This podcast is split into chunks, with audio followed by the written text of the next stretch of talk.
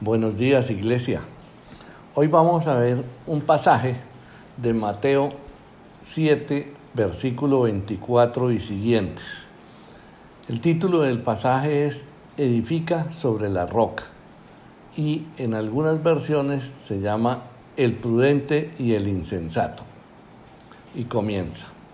Por tanto, todo el que me oye estas palabras y las pone en práctica es como un hombre prudente que construyó su casa sobre la roca. Cayeron las lluvias, crecieron los ríos y soplaron los vientos y azotaron aquella casa. Con todo, la casa no se derrumbó porque estaba cimentada sobre la roca. Pero todo el que me oye estas palabras y no las pone en práctica es como un hombre insensato que construyó su casa sobre la arena. Cayeron las lluvias, crecieron los ríos, soplaron los vientos y azotaron aquella casa. Esta se derrumbó y grande fue su ruina. Cuando Jesús terminó de decir estas cosas, las multitudes se asombraron de su enseñanza, porque les enseñaba como quien tenía autoridad y no como los maestros de la ley. La parábola nos cuenta la actitud de dos hombres para construir sus casas. Estas casas representan la vida que cada uno está edificando, buena o mala. Para estos dos tipos de constructores, las lluvias, las inundaciones y los vientos le llegaron por igual. El hombre prudente, quien construyó sobre la roca, pudo ver que, estaba, ésta resistió los embates de la tormenta. Pero para el insensato, quien construyó sobre la arena, la tormenta la destruyó su casa y fue grande su ruina. Vemos entonces que las tormentas de la vida son para todos. Jesús dijo, en el mundo tendrán aflicciones y sufrimientos, pero si tomamos las decisiones correctas, si somos prudentes, si escuchamos y aprendemos de la palabra de Dios y la ponemos en práctica, estaremos fundamentados firmemente, así las consecuencias van a ser diferentes. Recordemos que Jesús también dijo, no teman que yo he vencido al mundo. ¿Cómo afrontamos entonces la construcción de vidas, de vidas sólidas? Nos preguntamos entonces, ¿cuál es la roca sobre la que debemos construir. Jesús es la roca, la piedra angular de nuestras vidas. Es el cimiento o fundamento sobre el que debemos edificarnos.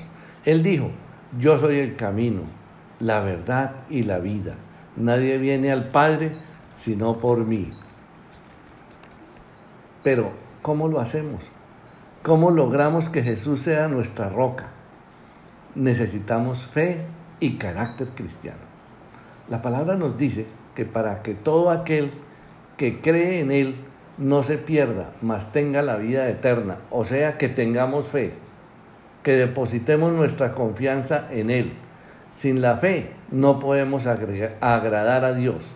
También nos invita reiteradamente a morir al viejo hombre e imitar a Jesús para que forjemos el carácter de Él en nosotros y nos comportemos conforme a la ética que Él nos enseñó, especialmente en el Sermón del Monte, este sermón que hemos venido aprendiendo en estos devocionales. ¿Cuáles son los valores éticos que nos enseña el Sermón del Monte? Primero que todo es la oración. La oración es viva y eficaz. Jesús nos dio ejemplos de oración. Lo hacía de madrugada, en el día, en cualquier momento, a toda hora.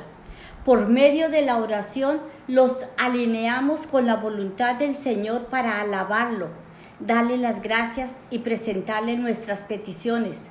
Porque el Señor siempre nos escucha, Él nos responde conforme a la voluntad de Él, porque Él es un Padre bueno y amoroso.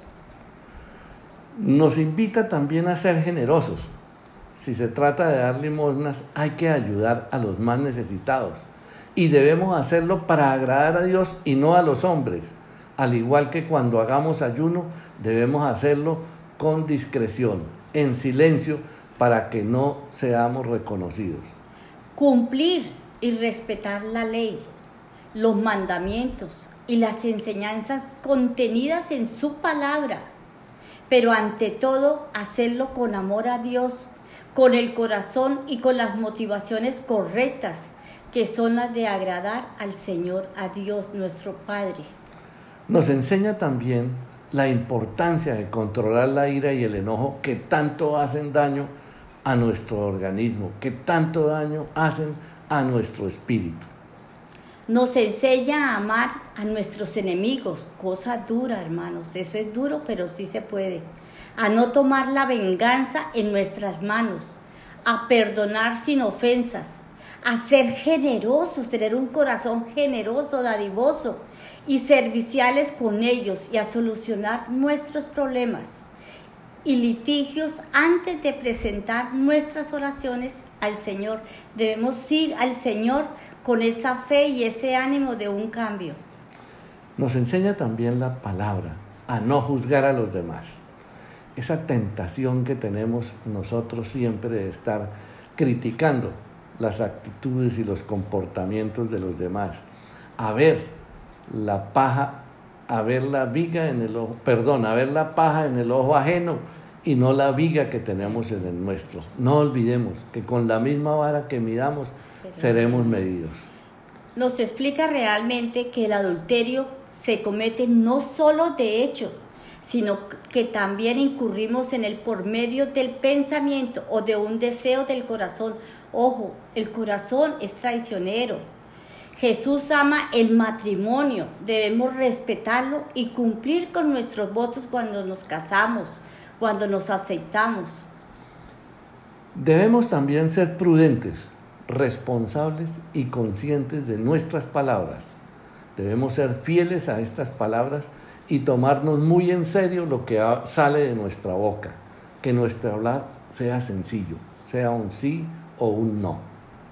Como todos los días tenemos preocupaciones por nuestra salud, nuestra familia, nuestras finanzas y nuestro futuro, no debemos angustiarnos, sino tener confianza en el Señor, que Él nos cuida en el presente y en el futuro. Por lo tanto, no nos enfoquemos en lo temporal, sino que absolutamente todo lo que hagamos sea pensando en la eternidad, en esa vida eterna que el Señor nos ha prometido, si le obedecemos y cumplimos nos enseña también a que no debemos depositar nuestra confianza en las riquezas. Las riquezas no son malas. Si las tenemos, debemos administrarlas responsablemente, sin avaricia y sin ambición. Lo malo de las riquezas es cuando confiamos en ellas, depositamos nuestra confianza en ellas y no en Dios. Porque no podemos servir a dos amos, no podemos servir a Dios y al dinero al tiempo. O le fallamos a Dios o le fallamos al dinero. Seamos testigos de la obra de Jesús en nosotros. ¿Y cómo lo podemos hacer? Siendo testimonio vivo, luz. Llevemos la palabra a los necesitados de ella. Hay sed de la palabra, hambre de la palabra, llenémosla Seamos la sal y la luz del mundo, el que da el sabor, el que da ayuda y el que bendice en el nombre de Cristo Jesús. Produzcamos frutos que permitan que seamos reconocidos por el Señor, seamos fieles a su palabra. Son los frutos de Cristo en nuestras vidas lo que demostrarán si realmente le conocemos y si realmente seremos reconocidos por Él, cuando al final de los tiempos él no nos tenga que decir, a ti no te conozco.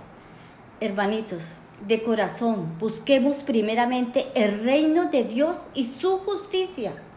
Esa debe ser nuestra meta. Crezcamos espiritualmente, así como cumplimos años, crezcamos espiritualmente es importante y hagamos pues tesoros en el cielo.